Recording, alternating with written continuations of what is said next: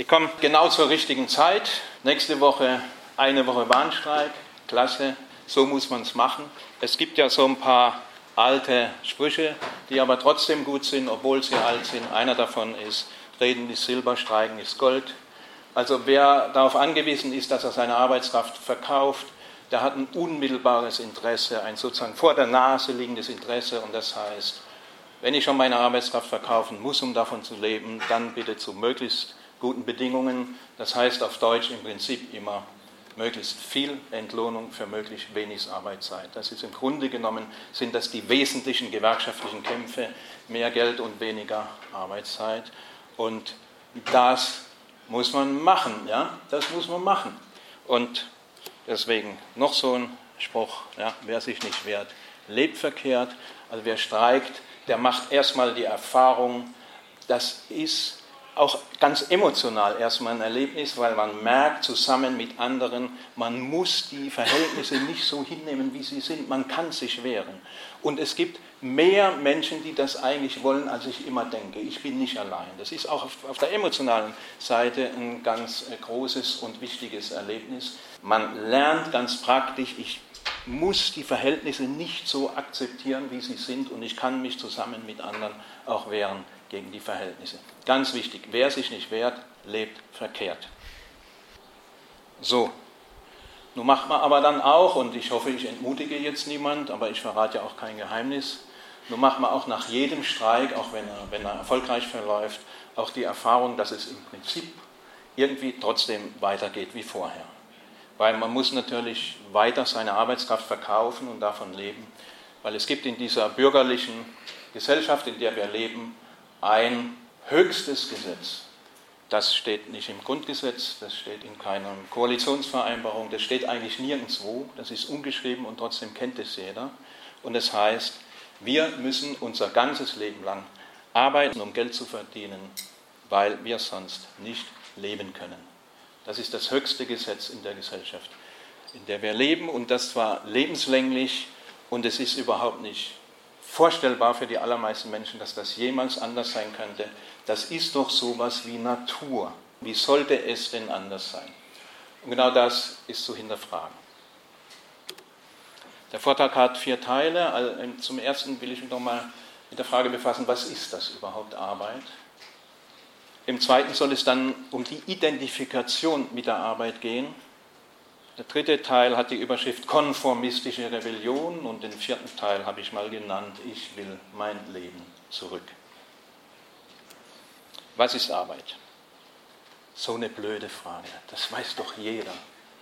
Arbeit, das weiß doch jeder. Wie kann man die Frage überhaupt stellen? Gabler Wirtschaftslexikon, führendes Lexikon der VWL. Arbeit ist zielgerichtete, soziale, planmäßige und bewusste körperliche und geistige Tätigkeit ziemlich viel. Wikipedia, Arbeit sind alle Prozesse der bewussten schöpferischen Auseinandersetzung des Menschen mit der Natur und der Gesellschaft. Alle Prozesse. Bleibt nicht mehr viel vom Leben. Ne? Also Arbeit ist irgendwie Menschsein. Und das sagt nicht nur Gabler Wirtschaftslexikon und nicht nur Wikipedia, das ist auch das Alltagsbewusstsein, das verbreitete Alltagsbewusstsein. Das gehört halt dazu und so ist es. Genau das ist zu hinterfragen. Kritik beginnt immer da, dass sie scheinbar Selbstverständliches und Unhinterfragbares hinterfragt. Schon ein Blick auf die Wortherkunft des Wortes Arbeit in verschiedenen Sprachen müsste einem zumindest stutzig machen. Ponein, altgriechisch, kommt vom Ponos, die Mühe, die Last. Das französische Travail, das spanische Trabajo, kommt aus dem alten Vulgärlatein tripalare, das heißt quälen, pfählen. Altgermanisch heißt Arba, der Knecht. In Russisch, anderen slawischen Sprachen kommt Roboter, die Arbeit von Rab, der Sklave. Also das ist ja zumindest mal interessant, schon die Wortherkunft und zwar in verschiedenen Sprachen. Deutet ja möglicherweise auf was hin. Die Verhältnisse in der Antike waren für die allermeisten Menschen nicht gut. Es gab einige wenige privilegierte Männer, die nicht arbeiten mussten, die Frauen hatten sowieso nichts zu sagen, aber auch die allermeisten Männer waren Sklaven. Also die Verhältnisse in der Antike sind nicht schön zu reden, aber es gibt was Interessantes. was war die herrschende Meinung damals über die Arbeit? Sie war überhaupt nicht beliebt. Die Arbeit war verpönt. Es war das größte Ziel, nicht arbeiten zu müssen im Leben. Entweder ist man ein freies und soziales Wesen oder man muss arbeiten. Das war der Konsens in der Antike. So viel nur dazu, weil heute gibt es einen ganz anderen Konsens und viele meinen, das, was heute ist, war schon immer so. Nee, es war nicht immer so. Es war überhaupt nicht immer so. Es ist eine Täuschung zu glauben, dass das schon immer so war. Und da gibt es einen antiken Philosophen, den Epikur, den ich sehr empfehle, so ungefähr 300 vor. Mit dem kamen übrigens die Kirchen nie zurecht, also den Platon und den Aristoteles, den konnten sie immer irgendwie einbauen. Und mit dem Epikur kamen die Kirchen nie zurecht. Und du Epikureer war bis ins 20. Jahrhundert hinein ein Schimpfwort für einen Lustmenschen, der seiner Lust lebt und sich nicht an die herrschenden Gesetze und Ethik und Moralvorstellungen hält, was dem Epikur nicht gerecht wird. Er hatte durchaus Moralvorstellungen. Und der macht es eigentlich ganz gut. Der sagt sich, was ist denn das, der Sinn von der ganzen Veranstaltung namens Leben? Naja, der Sinn ist die Maximierung der Lust und die Minimierung des Leids. Und dann sagt er so, und die Götter, die sind ja nicht blöd, zumindest sind sie nicht blöder als die Menschen. Und deswegen haben die das auch kapiert. Und was machen die Götter? Sie kümmern sich um die Maximierung ihrer Lust und um die Minimierung ihres Leids und um die Menschen in der Welt kümmern sie sich nicht viel. Eine elegante Entsorgung der Religion für die damalige Zeit, durchaus interessant. Und er sagt dann auch, also ein von Arbeit geplagter Gott ist unvorstellbar. Ganz anders der Gründer des Christentums, Paulus, wer nicht arbeiten will, soll auch nicht essen. Ein Spruch, der durch die Jahrhunderte Karriere äh, gemacht hat, bis hin zu Stalin und Franz Müntefering, dem ehemaligen SPD-Vorsitzenden. Die Reformation treibt dieses Arbeitsethos dann noch weiter auf die Spitze. Martin Luther, der ja jetzt lange Land auf Land ab gefeiert wurde, der Mensch ist zum Arbeiten geboren wie der Vogel zum Fliegen. Müßiggang ist Sünde wie der Gottes Gebot. Zum anderen sündigst du gegen deinen Nächsten. Also wer nicht arbeitet, ist ein Sünder. Weiß jemand, wer die ersten Lohnarbeiter im modernen Sinne war? Und das waren die Soldaten. Die absolutistischen Herrscher, die stehende Heere brauchte. Sie brauchten dafür viel Geld, um sie zu unterhalten. Das waren die Soldaten, die haben Sold gekriegt. Das waren die ersten modernen Lohnarbeiter. Also die Geschichte der modernen Lohnarbeit hat ganz viel auch mit der Geschichte des Militärs und des Krieges zu tun. Diese moderne Arbeit, wie wir sie kennen, ist überhaupt nicht Natur, sondern die wurde mit dem beginnenden Kapitalismus, mit dem beginnenden Industriekapitalismus den Menschen förmlich eingeprügelt. Was hat man normalerweise gemacht? Die ersten Proletarier waren ja Tagelöhner, die haben sozusagen abends ihr Geld gekriegt. Wenn das Geld gereicht hat, man war doch nicht blöd, am nächsten Tag wieder arbeiten zu gehen. Ja? Also wenn es gereicht hat, ja? in diese Fabrikhölle 16 Stunden reinzugehen. Da hat man natürlich das Geld irgendwie auf den Kopf gehauen. Also wenn man, wenn man schlecht drauf war, wenn man ein guter Kerl war, hat man es äh, der, der, Frau gegeben. Ne? Dieses war ja patriarchal, klar. So war das. So kann aber ein Kapitalismus nicht funktionieren. Es gab verschiedene Methoden, den Leuten die Arbeit einzuprügeln. Eine war, die Löhne wurden so stark gesenkt, dass man äh, wirklich jeden Tag arbeiten gehen musste, dass auch die Frauen und die Kinder noch arbeiten mussten. Das war die eine Methode. Die andere Methode war, dass man die sogenannten Müßiggänger, die partout nicht arbeiten wollten, in sogenannte Zucht- oder Arbeitshäuser, das ist eine Erfindung aus dieser Zeit, gesteckt hat. Da gab es dann brutalste Methoden. Robert Kurz schreibt, beschreibt in seinem Schwarzbuch Kapitalismus da sehr viel, was man äh, äh, kennen sollte. Es ist schaurig. Ja, also zum Beispiel hat man Menschen in eine Grube reingesteckt, sie angekettet und die Grube langsam mit Wasser volllaufen lassen und, sie hatten, und dann haben sie einen Schöpfer in die Hand gekriegt und sie hatten nur eine Chance zu überleben, also nicht zu ertrinken, indem sie Stunden, Stunden Wasser geschöpft haben. So hat man Menschen diese Arbeit beigebracht. Das ist die Geschichte des Frühkapitalismus, weitgehend verdrängt von Menschen, die heute glauben, Arbeit, Arbeit, das sei doch Natur. Also so einige Bilder, wie äh, Menschen rein geprügelt und gefoltert wurden in dieser Arbeit, die heute allen als so normal erscheint. Meyers Konversationslexikon 1888, Zuchthäuser. Zucht- und Arbeitshäuser sind Anstalten, in welchen die Zwangsarbeit als Mittel der Bestrafung dient und welche neben der Bestrafung zugleich die sittliche Besserung der Sträflinge erzielen wollen. Und Zwangsarbeitshäuser für hartnäckige Bettler und gemeinschädliche Müßiggänger, in welchen diese durch Zwang zum Fleiß angehalten werden. Ich habe es noch mitgekriegt, Anfang der 70er Jahre, es gab noch einen Unterschied, also in der alten BRD, es gab einen Unterschied zwischen, zwischen äh, normalem Gefängnis und den Zuchthäusern. Die mussten immer die schwere Arbeit machen unter Polizeibewachung, dann zum Beispiel Straßen geteert und so weiter. Also die Zuchthäuser sind in der alten BRD erst Ende der 70er abgeschafft worden, DDR glaube ich ein bisschen früher. Wer nicht arbeiten will, soll auch nicht essen. Ja, das ist Paulus. Die Arbeiterbewegung, die dann im 19. Jahrhundert entsteht, ist die Bewegung derjenigen, die diese Arbeit schon gefressen haben, die diese Arbeit überhaupt nicht mehr hinterfragen, sondern die sagen, naja, die Arbeit, wir richten uns damit ein und wir besetzen sie positiv. Toll, wir sind Arbeiter, klasse, wir sind stolz, Arbeiter zu sein. Da gab es auch äh, religiöse Überhöhungen, also hier zum Beispiel Friedrich Engels äh, in seinem Werk Der Anteil der Arbeit an der Menschwerdung des Affen er hätte lieber was geschrieben über den Anteil der Arbeit an der Veraffung des Menschen.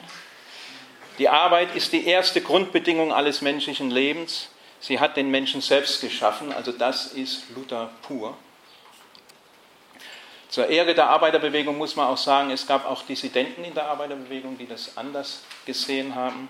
Einer davon war Paul Lafargue, übrigens Schwiegersohn von Karl Marx. Eine seltsame Zucht beherrscht die Arbeiterklasse aller Länder in denen die kapitalistische Zivilisation herrscht, eine Sucht, die das in der modernen Gesellschaft herrschende Einzel- und Massenelend zur Folge hat. Es ist dies die Liebe zur Arbeit, die rasende bis zur Erschöpfung der Individuen und ihrer Nachkommenschaft gehende Arbeitssucht. Leute wie Lafargue und andere haben sich allerdings nicht durchgesetzt in der Arbeiterbewegung. Modernes Plakat, in Zeiten wie diesen kämpfen wir um jeden Arbeitsplatz. Könnte von wem sein? Haben Sie Vorschläge? Naja, in dem Fall ist es von der CDU.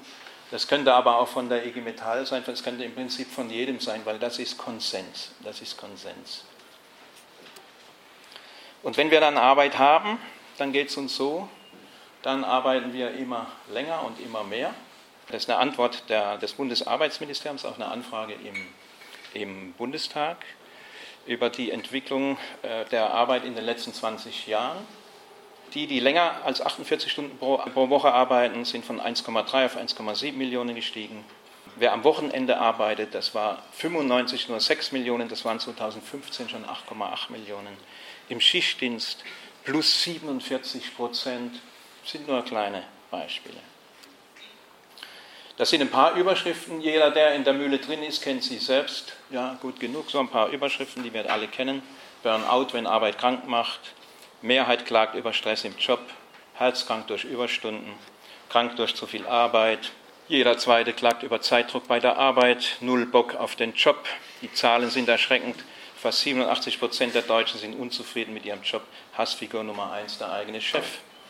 Ältere Arbeitnehmer wollen alle möglichst schnell raus, aber auch junge Gebildete wollen früh in Rente. Altersteilzeit beliebt, aber nicht zukunftsgerecht. Raus aus der Mühle, ein Standardspruch älterer Arbeitnehmer. Jungen wollen nicht rein in die Mühle. Aus dem Alltag ausbrechen, weit wegreisen, etwas völlig Neues ausprobieren. Viele träumen davon, knapp 40 Prozent, um genauer zu sein. Das ist eine Umfrage. Wer möchte gerne länger wie 65 arbeiten? Es sind genau 2%, genau 2%, die länger arbeiten wollen. Die allermeisten wollen früher aufhören, wesentlich früher, und zwar mit guten Gründen, mit wirklich guten Gründen. Und was ist die Antwort? Rente mit 67, Rente mit 70, Rente mit 75. Darüber wird alles offen diskutiert, kann man überall nachlesen. Kürzlich in der Welt, und ich zitiere ganz gern die Welt, und zwar deswegen, weil die Welt nicht dafür bekannt ist, ein Kampfblatt gegen den Kapitalismus zu sein, Gerade deswegen ist die Welt so interessant, wie die das schreibt. Also Rente mit 70 wird auch nicht reichen, geht nicht. Nur die Rente mit 74 kann Deutschland noch helfen. Ja, und das ist doch ein offenes Geheimnis. Also wer heute unter 30 ist, der weiß doch, wenn die Entwicklung so weitergeht, wird er mit 80 noch keine Rente haben, von der er wird leben können. Das ist ein offenes Geheimnis. Seit 2008, seitdem diese Krise begonnen hat ähm, und die irgendwie bis heute nicht aufhören will, hat man manchmal so das Gefühl, alle sind gegen Kapitalismus.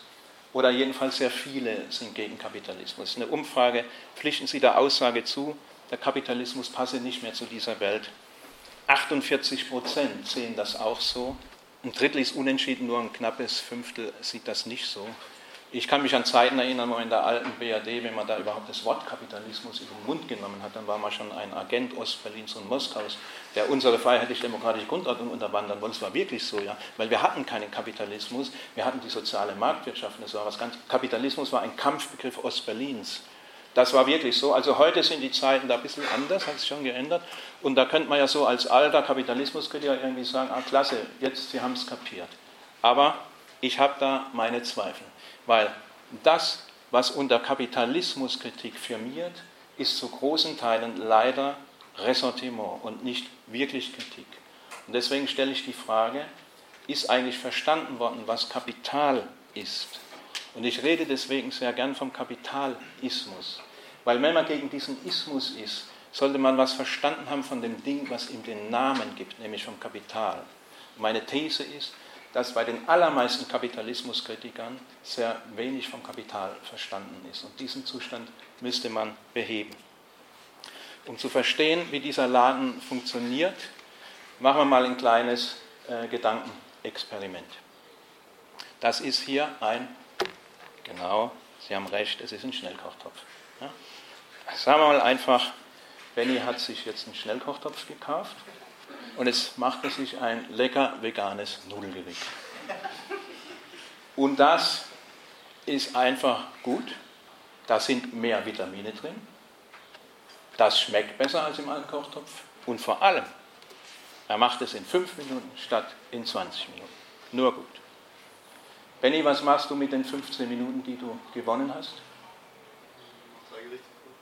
Noch drei Gerichte kochen. Du bist, du bist ein Kapitalist, du hast es. Also wenn du jetzt ein normaler Mensch wärst, der nicht durch die Marktwirtschaft versaut ist, würdest, würdest du sagen, na, ich rufe meine Freundin an oder ich höre Musik oder ich, ich, ich chill oder irgendwas. Du würdest leben damit. Du würdest leben damit. So. Nicht so unsere Wirtschaft. Unsere Wirtschaft sagt nämlich, so wie Benny, nee, nichts chillen, nichts chillen hier, ja. Du machst jetzt ganz schnell eins, zwei, drei, vier lecker vegane Nudelgerichte. Aber warum denn brauche ich doch überhaupt nicht? Mit einem bin ich satt, ich brauche doch überhaupt nicht. Das interessiert doch überhaupt nicht, was du brauchst. Das interessiert überhaupt nicht. Du musst Käufer suchen, Käufer suchen, Käufer suchen. Und warum muss ich Käufer suchen? Na, weil der Markt entscheidet. Voneinander isolierte Wareneigentümer produzieren nicht für ihre Bedürfnisse, sondern für eine anonyme Macht den Markt. Die wahren Herrschenden im Kapitalismus sind die Märkte. Das ist nicht ganz einfach zu verstehen, weil es eine abstrakte Herrschaftsform. Aber das sind die wahren, wirklich Herrschenden, nach denen sich alle zu richten haben. Es gibt ein Oben und Unten im Kapitalismus, es gibt Leute, die äh, äh, schwimmen im Geld und es gibt arme Schweine, keine Frage, das gibt's. Aber die wirklich Herrschenden sind die Märkte. Manchmal haben ja die Vorstellung, die da oben, die Superreichen, so, die sind die Herrschenden. Aber die kriegen nach zehn Jahren Krise, äh, trotz einer Krisenkonferenz nach der anderen, die Krise nicht in den Griff. Und der Herrschenden stelle ich mir was anderes vor. Es gibt welche, die davon profitieren und welche, die überhaupt nichts davon profitieren, das ist schon klar. Aber Herrschende, äh, Kapitalismus ist eine abstrakte Herrschaftsform. Und diese abstrakte Herrschaftsform hat bestimmte Zwänge, eingebaute, qua Geburt eingebaute Zwänge. Das eine ist grenzenloses Wachstum. Dieser Kapitalismus muss grenzenlos wachsen. Wenn er nicht grenzenlos wächst, dann gerät er in die Krise. Zweitens, es ist ein verbreitetes Missverständnis zu glauben, Kapital strebt nach Profit. Nein, Kapital strebt nach Maximalprofit. Und das ist ein ganzes Stück was anderes. Es gibt natürlich Nischen und Einzelkapitale, die mit auch weniger als Maximalprofit sich über Wasser halten können. Aber in der, in der gnadenlosen Ellenbogenkonkurrenz auf dem Markt ist nur derjenige Kapitaleigner in der Lage, sich gegen die Konkurrenten durchzusetzen, der den maximalen Profit rausholt. Und warum braucht er den maximalen Profit? Um maximal in Rationalisierung investieren zu können. Und Rationalisierung heißt nichts anderes als Arbeit einsparen zu können. Und um dann einen unschlagbaren Preis auf dem Markt zu liefern. Und da alle danach streben, da niemand untergehen will, alle danach streben, strebt dieses System insgesamt von der Systemlogik nach dem maximalen Profit. Es kann gar nicht anders. Und womit man diesen maximalen Profit macht, ist, ist letztendlich egal. Hauptsache grenzenloses Wachstum, maximaler Profit. Es ist nochmal ganz wichtig zu verstehen, warum dieser Kapitalismus beständige Akkumulation, also beständige Anhäufung von Kapital braucht. Und wenn er es nicht hat, kommt er in die Krise. Das ist eine Existenzbedingung für das Kapital. Deswegen nochmal zur Wiederholung, weil es auch so wichtig ist und weil da auch vieles in diesem ganzen Degrowth-Diskurs und so manches, glaube ich, nicht genug verstanden ist. Nur dasjenige Kapital, das am meisten in Rationalisierung investieren kann, setzt sich im Konkurrenzkampf durch. Kapitalismus ohne Wachstum heißt Krise und das erleben wir ständig. Und da hat mal schon in den 70er Jahren ein Manager, Herr Eberhard von Kühnheim, Vorstandsvorsitzender von BMW, in der Podiumsdiskussion einen ganz genialen Satz gesagt. Ich glaube, es war ihm damals überhaupt nicht bewusst, wie genial dieser Satz ist. Der wurde einfach gefragt, damals, 70er Jahre, wissen Sie denn nicht auch, dass es viel zu viele Autos gibt? Wir können doch nicht jetzt auch noch den Ostblock damals noch und Südamerika und Asien und Afrika und so mit Autos zuschütten ohne Ende, das hält doch der Planet gar nicht aus. Und da sagt Eberhard von Kühnheim, ah ja, es mag zwar zu viele Automobile auf der Welt geben, aber noch zu wenig BMWs. Und das ist genau die irre Logik dieses Systems. Das ist genau die irre Logik. Der Satz ist genial. Und das muss nicht nur der Chef von, von BMW sagen, muss der Chef von Daimler VW natürlich genauso sagen. Und das muss nicht nur der Chef sagen, das muss der Betriebsrat und die Kollegin, die ihr Geld damit verdient, dass möglichst viele BMWs genauso auch sagen. Ja? Das ist die irre Logik dieses Systems. Wir wissen zwar, dass das irgendwo an die Wand fährt, aber wir müssen weiter an die Wand fahren, weil wir sonst nicht leben können. Das ist die irre Logik. Und in dieser irren Logik sind wir alle, alle Insassen befangen. Alle Insassen dieser Marktwirtschaft befangen. Dem Vorsitzenden der Arzneimittelkommission sollte man unterstellen, dass er was von Arzneimitteln versteht.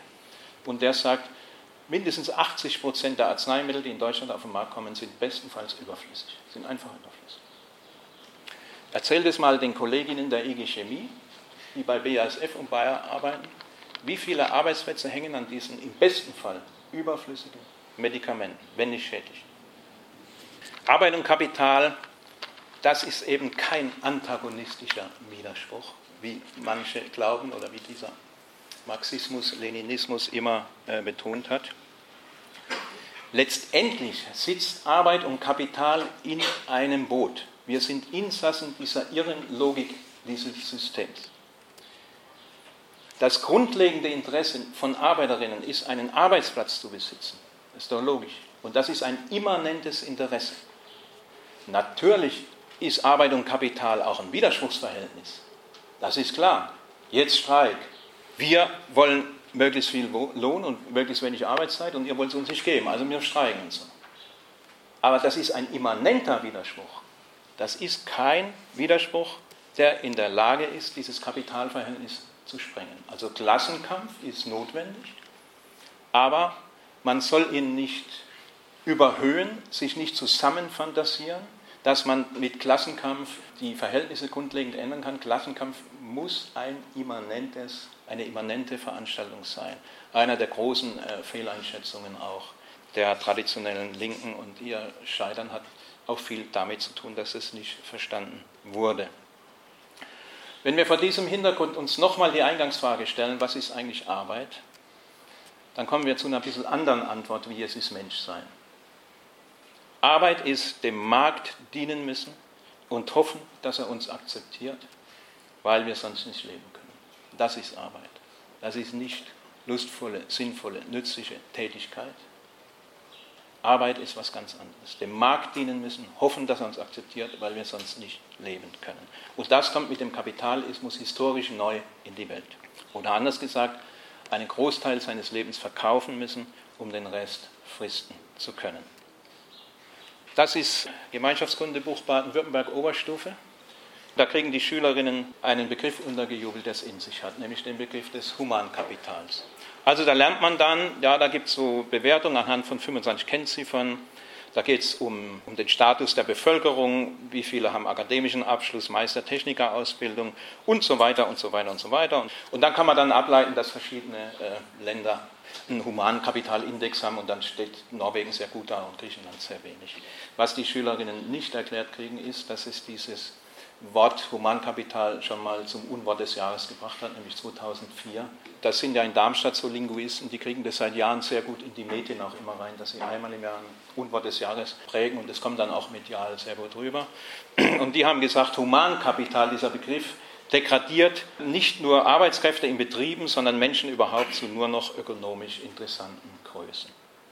Ein Aufschrei, ein Aufschrei insbesondere der herrschenden VWLer Zunft. Herr Zimmermann, äh, damals Lehrstuhl für wirtschaftliche Staatswissenschaft Uni Bonn und DEW Berlin, hat dann den Vogel abgeschossen, indem er diese Linguisten zu mentalen Luftverschmutzern und geistigen Totengräbern unserer Volkswirtschaft erklärt haben. Also wenn so ein renommierter Professor so reagiert, das zeigt irgendwie schon, also da hat irgendwas ins Mark, irgendwas hat da ins Mark getroffen. Dabei hatten die Linguisten natürlich vollkommen recht. Auch du bist Kapital. Was denn sonst? Industrie ist Industriekapital, Betriebe sind Betriebskapital, Tiere sind landwirtschaftliches Kapital, Menschen sind Humankapital.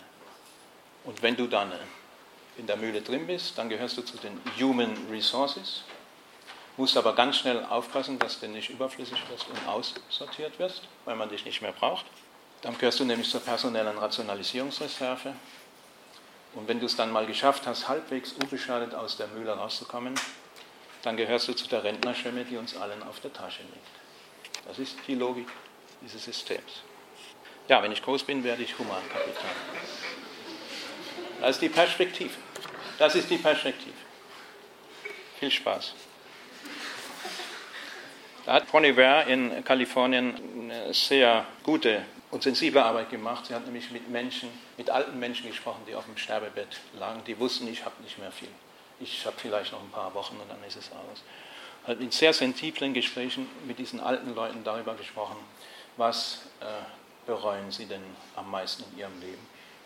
Und dann sagt ein 86-Jähriger, der also weiß, es ist aus. Tief in meinem Herzen weiß ich, ich habe zu hart gearbeitet. Nicht nur wegen meiner Frau, auch wegen mir. Ich wünschte, ich hätte mich nicht darum gesorgt, was andere von mir denken, so wie ich es jetzt tue. Ich frage mich, warum wir bis zu unserem Ende warten müssen, diese Dinge zu erkennen. I wish I hadn't worked so hard. Ich kannte das nur andeuten, weil so eine reflektierte oder tiefergehende Kapitalismuskritik, dazu wäre natürlich noch viel, viel mehr zu sagen. Und ich habe deswegen auch äh, Literatur mitgebracht, die ich äh, empfehlen will.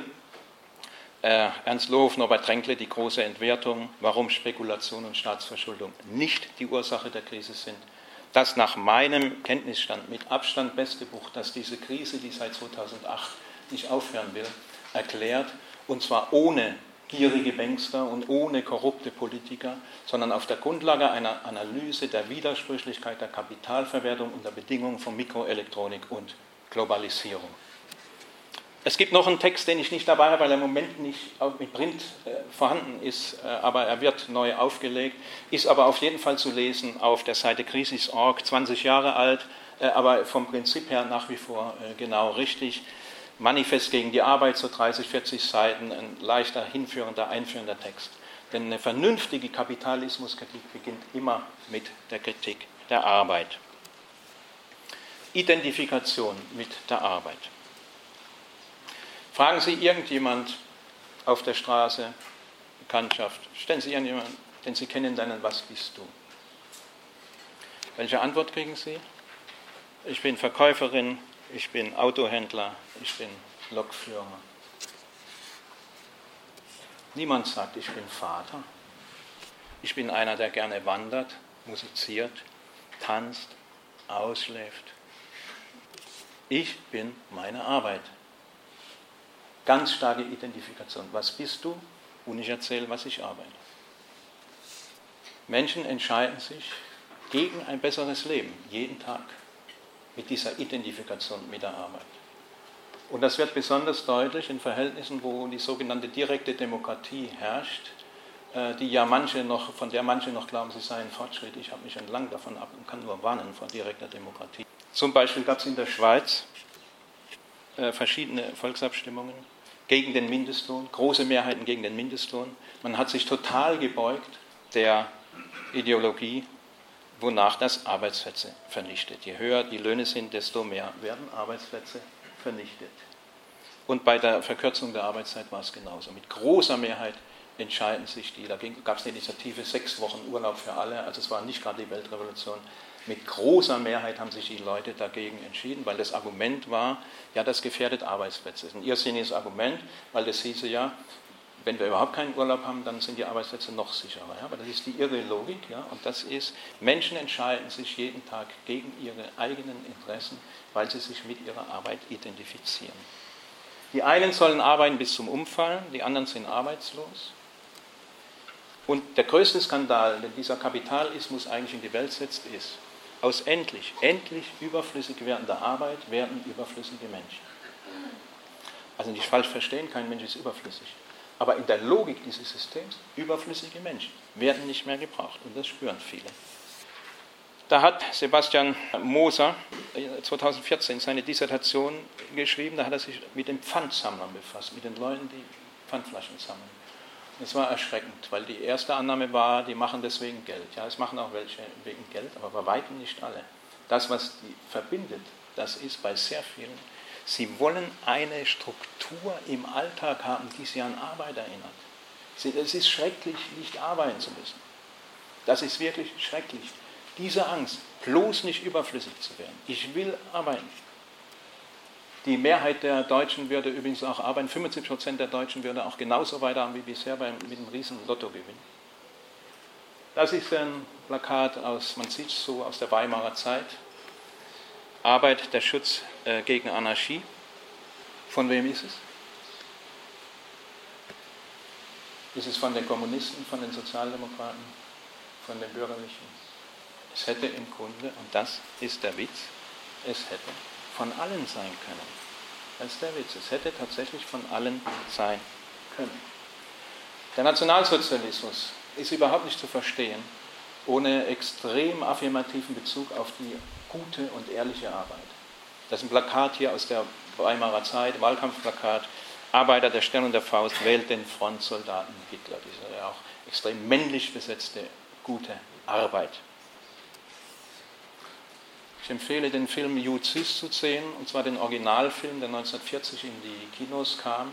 Es ist kein verbotener Film, es ist ein sogenannter Vorbehaltsfilm, also man kann den, ich habe ihn mal im Stuttgarter Haus der Geschichte gesehen, man kann den schon mal sehen. Er steht aber auch auf YouTube und er hat spanische Untertitel, aber das Original ist ja deutsch. Da geht es um die Macht eines einflussreichen Juden, Finanzmanager, der die Menschen übers Ohr haut und das Gegenbild, das ist die ehrliche, aber betrogene Arbeit. Dieser Film arbeitet mit dem Klischee von der ehrlichen und betrogenen Arbeit und der Raffgier, die ohne ehrliche Arbeit zu einem guten Leben kommen will. Und am Schluss des Films wird der Jude hängen, und zwar zur tiefen Zufriedenheit des ganzen umstehenden Volkes und auch zur tiefen Zufriedenheit der 19 Millionen Menschen, die in diesen Kinofilm ge geströmt sind wie nie zuvor. Das war absoluter Kassenrekord, gab es noch nie davor. Und die sind nicht reingeströmt in diesen Film, weil sie der Blockwart reingetrieben hätte, sondern weil sie dort das gesehen haben, was sie geglaubt, gehofft und gewünscht haben. Wenige Monate nach diesem Kassenschlager beschließt die Wannsee-Konferenz die Endlösung der Judenfrage. Viele können sich ja überhaupt nicht vorstellen, warum steht eigentlich Arbeit macht frei über dem Tor von Auschwitz. Was haben die eigentlich? So der normale Linke sagt, Arbeit ist doch eine gute Sache und auch so bürgerliche Anhänger von Demokratie und Markt, Arbeit ist doch gut. Was haben die Nazis mit der Arbeit? Die Shoah, die Vernichtung der Juden, Auschwitz war in der Wahnvorstellung die die meisten Deutschen, die allermeisten Deutschen oben wie unten befallen hatte, die Entsorgung der Raffgier, die ohne ehrliche Arbeit zu einem guten Leben kommen will, im Namen der ehrlichen und betrogenen Arbeit. Das war in der Wahnvorstellung Auschwitz. Da gibt es dann noch verschiedene, der jüdische Maulwurf, der flieht, wenn gearbeitet wird, aber das gibt es natürlich weltweit, diesen Antisemitismus, der die Juden immer im Zusammenhang bringt damit, dass sie nichts mit Arbeit zu tun haben, aber alles mit Geld. With Jews you lose. Besonders beliebt hier bei Islamisten dieses Bild. Hier sehen wir ja so einen islamistischen Kindesmissbrauch. Da geht es also um die, um die Zionisten, wo die Kinder da ihre Plakate hinhalten müssen. Zionisten ist ja dann auch Synonym nicht nur für Israel, sondern auch für Juden, die für nicht nur, nicht nur Anstand und Moral, sondern die stehen auch für einen sogenannten Raubtierkapitalismus. Und der für, von manchen ja für gemäßigt gehaltene Palästinenserpräsident Abbas hat erst vor wenigen Tagen erklärt, Antisemitismus habe nichts mit dem Holocaust zu tun, sondern Juden seien ja selbst schuld gewesen durch ihr soziales Verhalten mit ihrer Geldverleiherei. Der oberflächliche Antikapitalismus, der meint, einige wenige haben das Geld und die sind dann schuld, der gipfelt eigentlich regelmäßig in einer Frage, die sich für besonders kritisch hält. Und das ist die hier, die Sie hier sehen. Geld regiert die Welt.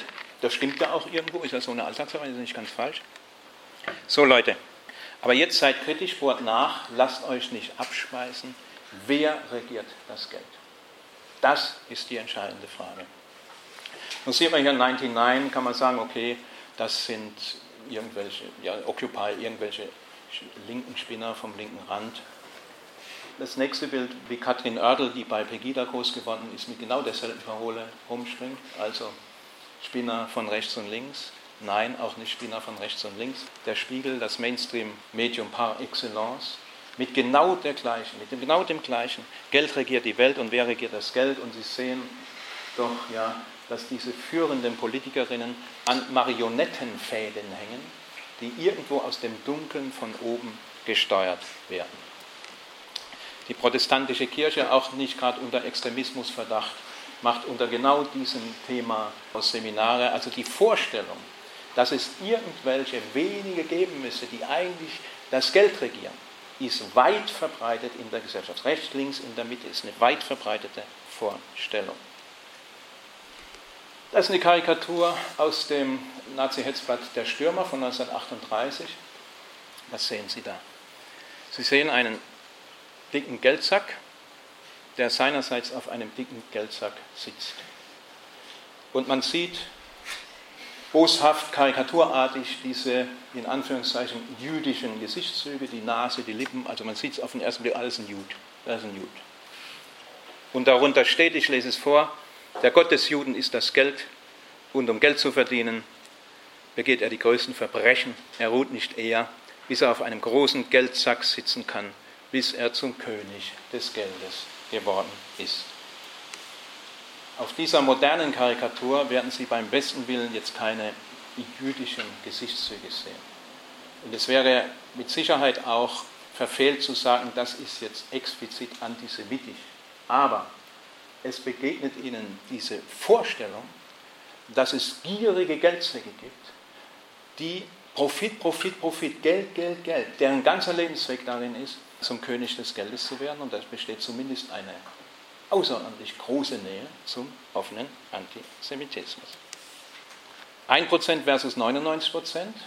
Hier ist klar, der, dieser Davidstern, der für die Juden oder für Israel steht, er manipuliert also 99% der Weltbevölkerung, die Waage der Gerechtigkeit zu seinen Gunsten.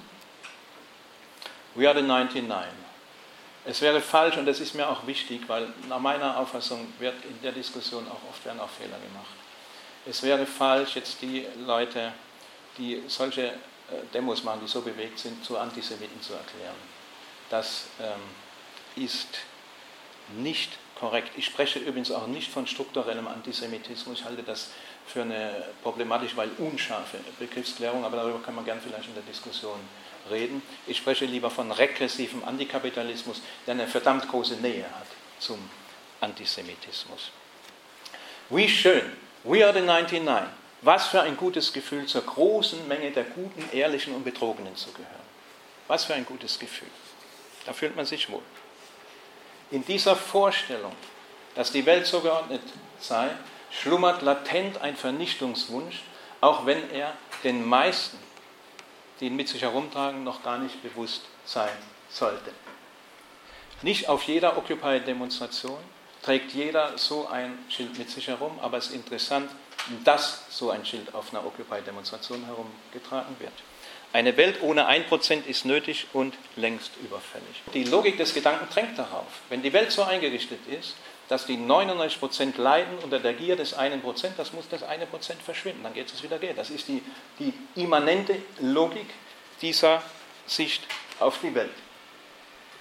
Das ist vor einigen Jahren in München aufgenommen, hätte überall sonst auch aufgenommen werden können. Die Kolleginnen der Telekom haben gestreikt. Und sie haben mit jedem Recht der Welt gestreikt. Sie sollten gleichzeitig die Löhne gekürzt kriegen, die Arbeitszeit verlängert und Stellen abgebaut. Die hatten einen riesen Hut im Bauch mit Recht und die haben mit jedem Recht der Welt gestreikt. Und jetzt haben welche, nicht alle, aber welche dieses transparent gemalt.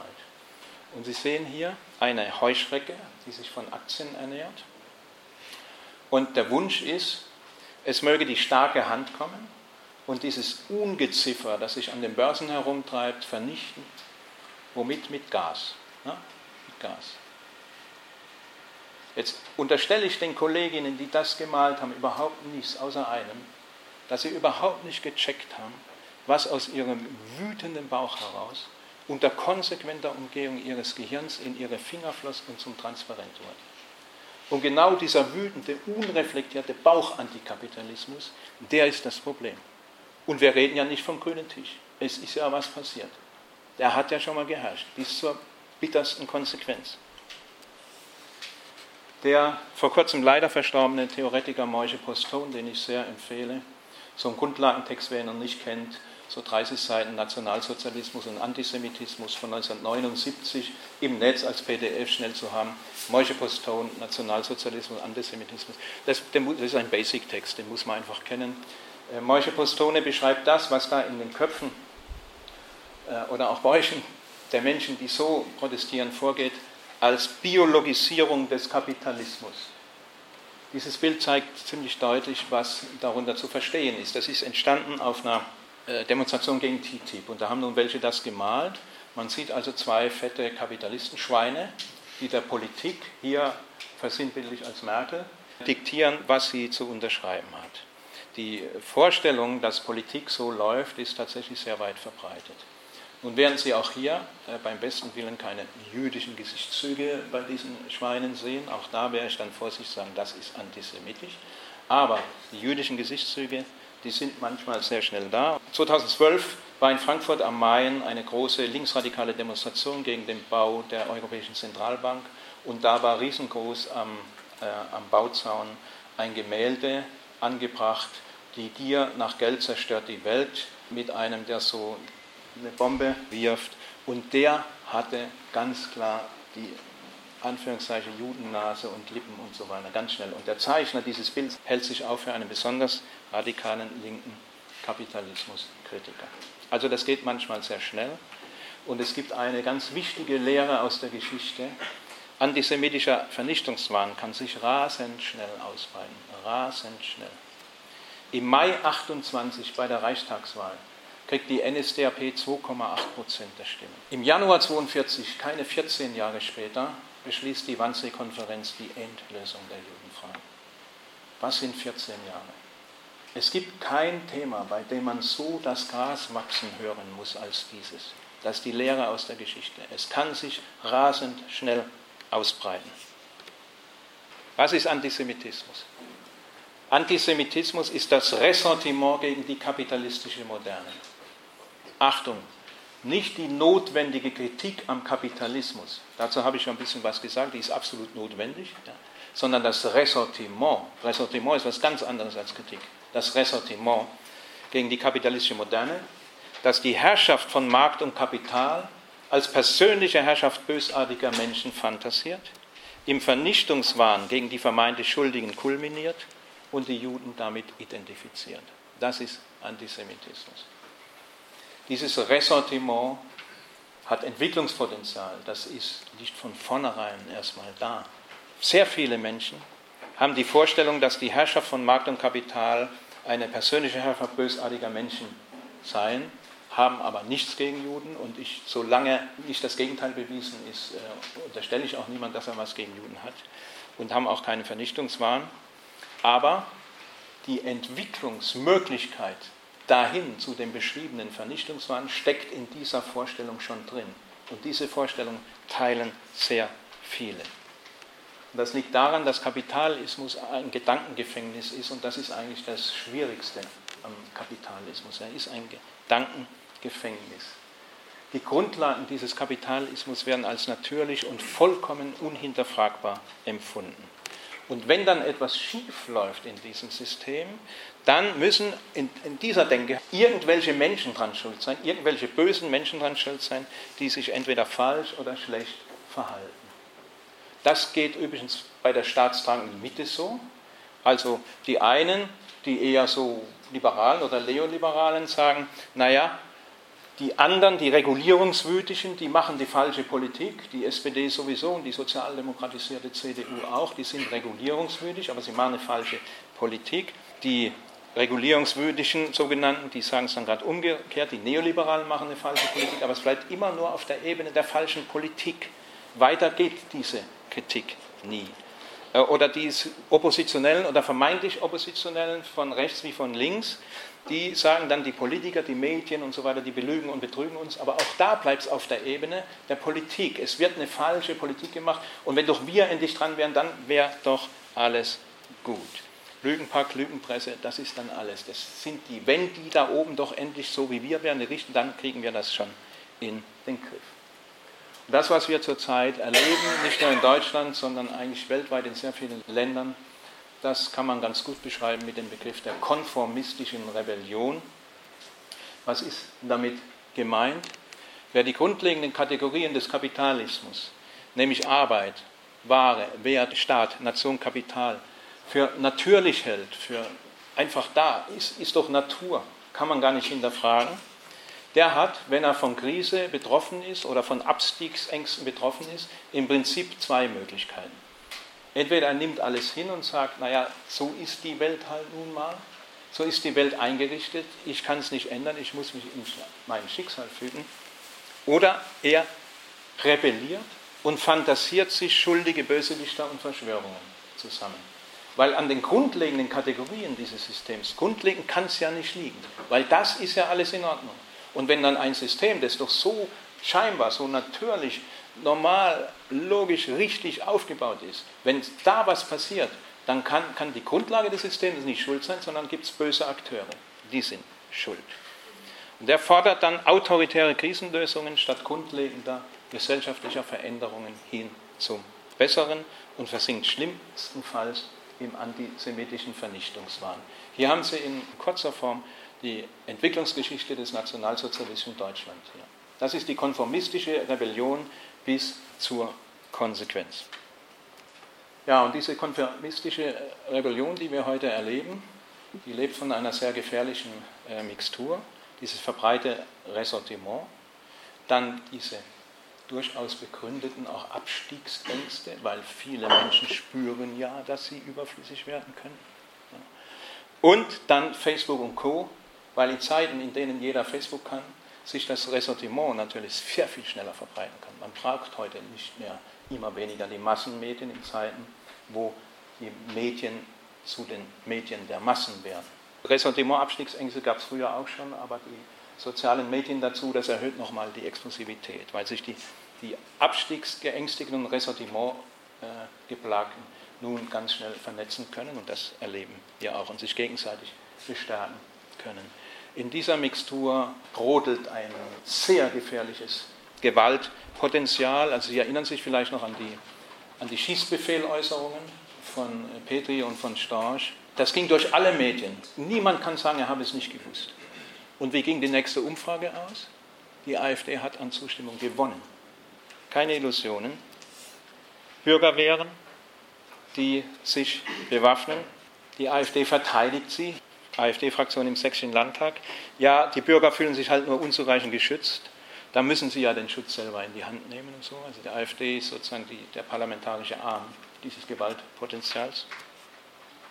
Selbst das Bundeskriminalamt warnt vor Entstehen rechter Terrornetzwerke. Über NSU will ich jetzt gar nicht reden. Und auf einer dieser Seiten, die dann auch den Waffenbesitz verherrlichen, die in dieser Szene sehr beliebt sind, lesen wir dann diesen unglaublichen Satz, die Rechtsstaatlichkeit ist die gefährlichste Idee, die jemals über die Menschheit gebracht wurde. Man muss der Wahrheit ins Auge sehen. Sehr vielen Menschen ist in Sachen unveräußerliche Rechte des Einzelnen und Schutz des Individuums und der Minderheit von der Mehrheit weniger zu trauen als dem bürgerlichen Rechtsstaat. Das ist Fakt. Und das kommt in der konformistischen Rebellion immer deutlicher heraus. Deswegen ist es auch notwendig, sich auf diesen sogenannten rechtspopulistischen Antisemitismus zu, auch sich mehr damit zu befassen, gerade wenn es um das Thema arbeitsfähig geht. Es gibt auch muslimischen Antisemitismus, ganz schlimm, und es gibt linken Antisemitismus, ganz schlimm. Und das darf man überhaupt nicht verharmlosen. Gerade das, was zum Teil unter muslimischem Hintergrund an, an offenem Judenhass passiert, ein ganz großes Problem. Aber langfristig gesehen, in Deutschland leben ungefähr 5 Millionen Menschen mit muslimischem Hintergrund und ungefähr 78 Millionen Menschen mit nicht-muslimischem Hintergrund. Und wenn in Deutschland wieder ein Faschismus etabliert wird, dann schaffen das die 5 Millionen nicht, sondern die 78 Millionen. Die Mehrheit der Gesellschaft die Mitte der Gesellschaft ist immer das Hauptproblem langfristig. Man darf das, den islamistischen Antisemitismus nicht verharmlosen, ganz im Gegenteil, entschieden dagegen vorgehen. Aber man muss sehen, mittel- und langfristig ist das Hauptproblem die Mehrheitsgesellschaft. Und ich spreche deswegen auch eigentlich ungern von Rechtspopulismus, weil das ist in meinen Augen ein, ein verschwommener Begriff, der gar nicht treffsicher genug ist. Ich spreche von Protofaschismus. Die AfD entwickelt sich kontinuierlich weiter nach rechts. Sie trägt zum Teil schon wirklich offen protofaschistische Züge. Und je weiter die AfD sich nach rechts entwickelt, umso mehr etabliert sie sich und umso mehr Stimmen bekommt sie. Das sind dann die Leute, die behaupten, Antisemitismus, sie haben nichts, das ist alles nur importiert. Antisemitismus ist alles nur importiert. Jan Riebe hat, glaube ich, eine ganz gute Einschätzung dieser AfD geliefert. Ähm, die AfD ist keine genuin antisemitische Partei, also nicht so wie die NSDAP, die im Programm drinstehen hat, die üblen Juden. Ja, sie ist nicht genuin antisemitisch. Aber durch ihre Inszenierung als neue Partei, die als einzige die Interessen des Volkes gegen das politische System, das Establishment, die Mächtigen und die Lügenpresse vertritt, bietet die AfD viele Identifikationsangebote an Personen mit einem antisemitischen Weltbild. Diese sind dementsprechend auch zahlreich in der Partei vertreten. Das ist, glaube ich, eine ganz vernünftige Einschätzung des antisemitischen Potenzials der AfD. Ich empfehle sehr den Antisemitismusbericht der Bundesregierung vom äh, Herbst letzten Jahres. Antisemitismus nach Parteienpräferenz ist in allen Parteien erschreckend hoch, aber in, bei der AfD äh, ganz besonders stark. Äh, stärker als bei allen anderen Parteien. Und interessant ist in dieser Untersuchung auch, es wird unterschieden zwischen dem klassischen Antisemitismus und dem israelbezogenen. Und in beiden Punkten führt die AfD mit Abstand. Bernd Höcke spricht vom Holocaust-Denkmal als Denkmal der Schande. Übrigens ging heute durch die Medien, ich weiß ob es gehört hat, das Schiedsgericht hatte, der AfD hat den Ausschluss verworfen. Also der Mann wird definitiv nicht ausgeschlossen aus der AfD. Holocaust-Denkmal ist ein Denkmal der Schande. Wir brauchen eine erinnerungspolitische Wende um 180 Grad. Dann dieser Wolfgang Gedeon, Landtagsabgeordneter in Baden-Württemberg, der die Protokolle der Weißen von Zion äh, für echt hält, der von den talmudischen Ghetto-Juden spricht, die seien der innere Feind des christlichen Abendlandes. Und dann gibt es nun ein wirklich schönes Bild im Landtag von Baden-Württemberg aufgenommen. Daniel Rottmann AfD-Abgeordneter mit I like Israel. Es gibt ja nun manche, und das macht die Sache noch komplizierter, manche äh, aus dieser Ecke gerieren sich ja als große Israel-Freunde. Und da muss man ganz, ganz vorsichtig sein. Ganz, ganz vorsichtig. Und dieses Bild zeigt eigentlich alles. Also hier Herr Rottmann mit einem I like Israel-Plakat drückt diesem Gedeon, der die Protokolle der Weisen von Zion für echt hält, in fester männlicher Verbundenheit die Hand. Das ist die Israel-Solidarität, die vermeintliche Israel-Solidarität aus dieser Ecke. Da muss man ganz hellhörig sein. Und was Israel zu befürchten hat, wenn sogenannte Rechtspopulisten an der Regierung sind, das hat gerade die polnische Regierung äh, vorgeführt mit ihrem Holocaust-Gesetz. Also es ist verboten, man kommt ins Gefängnis in Polen, wenn man über die Beteiligung von Polen am Holocaust redet. Israel hat protestiert, es gab diplomatische Verwicklungen. Das droht äh, Juden und Israel, wenn diese Rechtspopulisten an die Macht kommen. Keine Illusionen. Viktor Orban, ein Liebling all dieser sogenannten Rechtspopulisten oder besser Protofaschisten, der ja jetzt kürzlich die Wahl gewonnen hat. 50 Prozent wählen seine Partei und nochmal 20 Prozent wählen die noch weiter rechts stehende Partei. Das heißt, 70 Prozent der Ungarn haben sich für den Marsch in den Faschismus entschieden. Das muss einem klar sein. Viktor Orban spricht von seinen Feinden, vom Gegner. Zitat: Der Gegner kämpft nicht mit offenem Visier, sondern versteckt sich. Er ist nicht national, sondern international. Er glaubt nicht an Arbeit, sondern spekuliert. Er ist rachsüchtig und attackiert immer das Herz. Klassisch antisemitische Metapher. Das ist die Zuschreibung des Antisemiten an den Juden. Und nun sagen ja welche, naja, die sind ja nicht alle in der AfD so und so weiter und der Meuthen ist doch irgendwie so ein gut bürgerlicher Politiker. Ein Hassobjekt, nicht nur von Orban, sondern auch von Meuthen, ist eben Soros, ein jüdischer Milliardär, George Soros, der sein Geld unter anderem zur Unterstützung von NGOs für ganz vernünftige Dinge eigentlich einsetzt und der bis aufs Messer bekämpft wird von, von Orban und anderen Protofaschisten. Und dieser Herr Meuthen, der angeblich so gemäßigte und irgendwie bürgerliche, der schreibt also über diesen Soros, sein enormes Vermögen wird heute auf fast 25 Milliarden Dollar geschätzt. Dieses Geld nutzt Soros nun, um demokratisch nicht legitimierte Organisationen zu unterstützen, damit sie in die demokratisch legitimierte Willensbildung einzelner Länder eingreifen, mit dem Ziel, die Vorstellungen von Herrn Soros in reale Politik umzusetzen. Hierzu bedient er sich insbesondere seiner Open Society Foundation, die nach Meinung nicht weniger Kritiker eine neue Weltordnung herbeiführen möchten. No Borders, No Nations, so rufen es gerne sogenannte Aktivisten, die im Dunstkreis von Herrn Soros agieren. Ein gern gehörter Kampfruf übrigens auch auf Antifa-Kundgebungen. Der jüdische Milliardär, der eine neue Weltordnung errichten will mit Hilfe seines Geldes. Der Herr Meuthen sagt nicht, ich habe was gegen Juden. Ja, und hier sehen wir diesen Orban von Freunden umringt. Seehofer, Dobrindt, man kriegt sich gar nicht mehr ein vor lauter Freundlichkeit und Zuneigung zueinander. Und Seehofer sagt zu diesem Wahlausgang in Ungarn, klasse, ja, ich freue mich über Orbans Wahlsieg. Dieser Trend ist bei weitem nicht nur in der AfD zu. Die AfD treibt alle anderen Parteien vor sich her nach rechts. Also das Potenzial in der Bevölkerung ist noch wesentlich mehr größer als die momentan nur 14% AfD-Wähler. Das muss einem klar sein. Die AfD ist in, in Deutschland gegenwärtig die Speerspitze dieser konformistischen Rebellion, aber bei weitem nicht ihr einziger Repräsentant und nicht der einzige Ausdruck. Ich will mein Leben zurück. Ich habe das übrigens geklaut von der Verdi-Jugend Berlin. Ich hoffe, es ist hier, vielleicht ist jemand hier, ich hoffe, es ist mir niemand böse.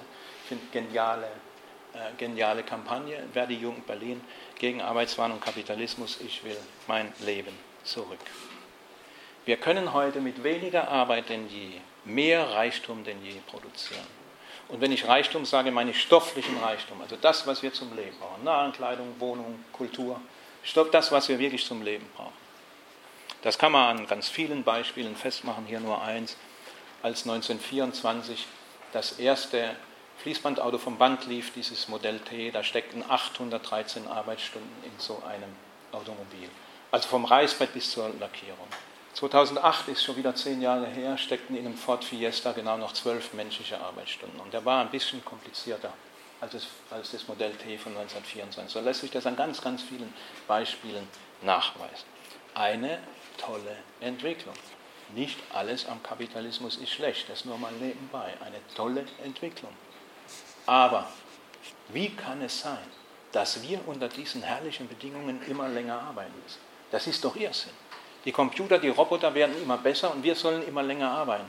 Das ist ein solcher Irrsinn, das springt ins Auge, dass irgendwas in diesem System namens Kapitalismus vollkommen schief organisiert ist, vollkommen schief läuft. Roboter und Computer nehmen uns immer mehr Arbeit ab. Das, was diskutiert wird, jetzt rauf und runter, und das Industrie 4.0, künstliche Intelligenz, das ist nicht irgendein Wolkenkuckucksheim, das ist real, das findet statt und das wird die nächsten fünf bis zehn, 20, 30 Jahre bestimmen. Das ist die unmittelbare Zukunft jetzt. Und das hat ein Rationalisierungspotenzial in sich, was bisher ungekannt ist. Das ist die Zukunft. Also die Studien häufen sich ernstzunehmende Studien, wonach in den nächsten 20 Jahren, selbst in den sogenannten entwickelten Ländern, mindestens die Hälfte aller Arbeitsplätze ersatzlos wegfallen wird, in den sogenannten weniger entwickelten noch viel mehr. Und das betrifft nicht nur die weniger qualifizierten Berufe, sondern das betrifft zunehmend auch qualifizierte Berufe. Journalisten, Ärzte. Entweder wir kriegen diese Entwicklung in den nächsten 20 Jahren in den Griff oder es drohen Massenelend und extreme soziale Verwerfungen. Weil es werden in der Systemlogik noch viel, viel mehr Menschen überflüssig werden. Und es ist vollkommen unvorstellbar, dass ein, selbst ein reicher Staat wie Deutschland dann 20 oder 25 Millionen Menschen Hartz IV bezahlt und man kann sich ausrechnen, wie ein Hartz IV-Satz dann aussieht, vielleicht noch 80 Euro. Das hat keine Perspektive. Entweder es droht Massenelend und soziale Verwerfungen in bisher ungekannten Ausmaß oder wir kriegen diese Entwicklung in den Griff. Und die erste Voraussetzung dafür, dass wir diese Entwicklung in den Griff kommen, ist zu sagen, ja, klasse, das ist schön, das ist schön. Klasse, dass uns die Arbeit ausgeht. Seit Jahrtausenden träumen Menschen, Generationen davon, dass es Maschinen geben soll, die ihnen die lästige, mühsame Alltagsplackerei abnehmen, sodass sie Zeit haben für das, was wirklich schön, gut, erstrebenswert im Leben ist. Und heute haben wir historisch erstmals die Voraussetzung. Wir haben die Voraussetzung. Wir haben das, wovon Menschen seit Jahrtausenden geträumt haben. Und jetzt sollen wir immer länger arbeiten, ist doch Irrsinn. Nein, klasse, dass uns die Arbeit ausgeht. Und deswegen muss die Entwicklung ganz anders verlaufen, wie der herrschende Diskurs sie beschreibt. In 180 Grad entgegengesetzt. Arbeitszeitverkürzung jetzt. Und ich rede nicht von der 35-Stunden-Woche. Ich rede von der 30-Stunden-Woche, von der 20-Stunden-Woche, von der 10-Stunden-Woche. Ich rede von der Rente mit 40. Und spätestens jetzt sagen jeder ist ja vollkommen verrückt, der spinnt doch. Der spinnt doch, der erzählt uns ja das genaue Gegenteil von dem, was wir jeden Tag lesen und hören. Nein, nicht ich bin verrückt, dieses System, in dem wir leben, ist verrückt. Und es wird immer deutlicher, wie verrückt dieses System ist. Weil das, was hier steht, und noch viel mehr, das ist alles im Schnellkochtopf drin. Wir müssen den Schnellkochtopf nur sozial verträglich organisieren.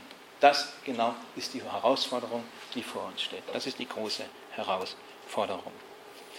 Klar muss einem auch sein, eine solche Entwicklung, die notwendig ist, die sinnvollerweise auch noch flankiert wäre von ökologisch sinnvollem, nachhaltigem, also zum Beispiel, dass es bei weitem nicht mehr so viele Autos geben müsste.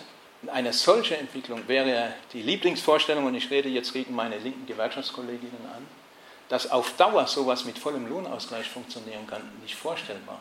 Also wenn der Daimler nur noch 5% der Automobile äh, produziert und das auch nur mit, mit 10 Stunden Arbeitszeit, wird das auf Dauer nicht mehr laufen. Ist aber gar kein Problem, ist gar nicht das Problem, wenn man über die Verhältnisse rausdenkt. Auch die Vorstellung, bedingungsloses Grundeinkommen ist irgendwie sympathisch, äh, aber es, ist nicht, es hat wirklich keine wirkliche Perspektive, weil der Staat, der das ja dann bezahlen müsste, der hätte natürlich auch weniger Steuereinnahmen. Das, die Dimension der Veränderung, vor der wir stehen, muss einem schon klar sein, weil die Megamaschine aus ewigem Wachstum und unendlichem Maximalprofit geriete natürlich ins Stoppen. Vom Gelderwerb leben hat auf Dauer keine Perspektive mehr. Das muss einem klar sein. In großen Teilen der Welt, für große Teile der Bevölkerung, für wachsende Teile der Bevölkerung, auch in den sogenannten äh, reichen Ländern, ist das immer mehr Realität, aber es wird noch für viel mehr Menschen Realität werden. Das Zeitalter der Erwerbsarbeit geht zu Ende. Ja und? Ich habe mal irgendwie gelesen, wir wollen doch raus aus der Mühle. Wir wollen doch raus aus dieser Mühle, aus der Lohnarbeit raus. Und heute haben wir die Chance dazu. Was möchtest du werden, wenn du groß bist? Ich möchte glücklich werden. Nein, nein, nein. Ich habe gemeint, wie möchtest du deine Arbeitskraft verkaufen? Wie möchtest du zum Humankapital werden? Das ist unser Ziel. Ist das unser Ziel? Das wird doch uns als Kindern schon ausgetrieben. Erwachsen werden, in Anführungszeichen, heißt sich einfügen in die Zwänge. Aber wir müssen heute das nicht einfügen. Wir können heute auf ganz andere Art und Weise die Frage stellen, wie organisieren wir gesellschaftlichen Reichtum. Wenn unser Anspruch an ein gutes Leben, und ich empfehle dringend, diesen Anspruch nicht aufzugeben und sich nicht auszureden lassen.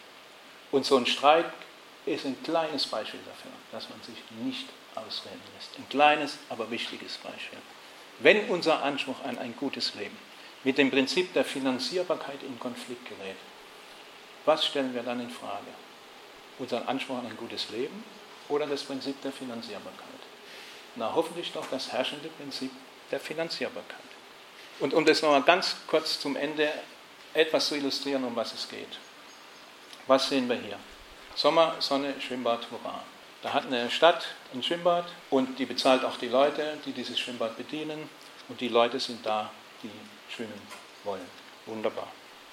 Was sehen wir hier? Da hat eine Stadt kein Geld mehr und macht das Schwimmbad zu. Eine irrsinnige Situation. Das Schwimmbad ist da.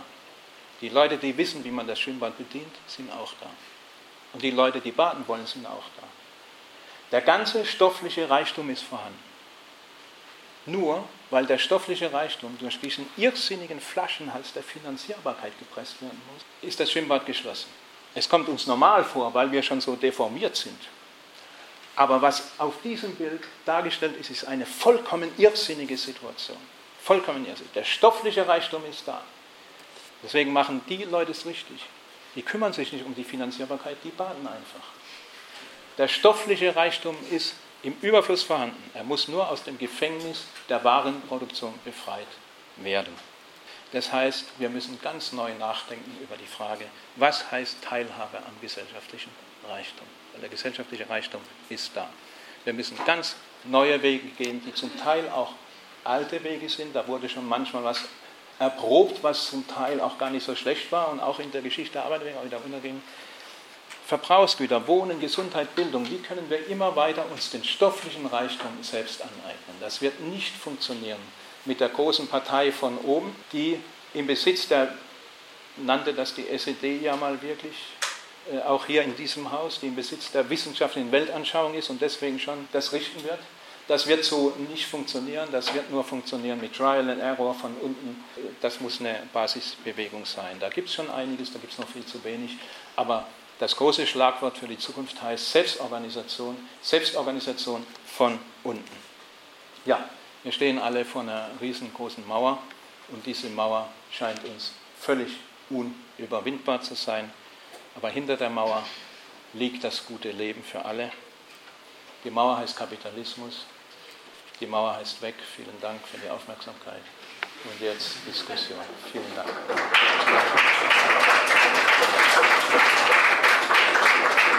Okay.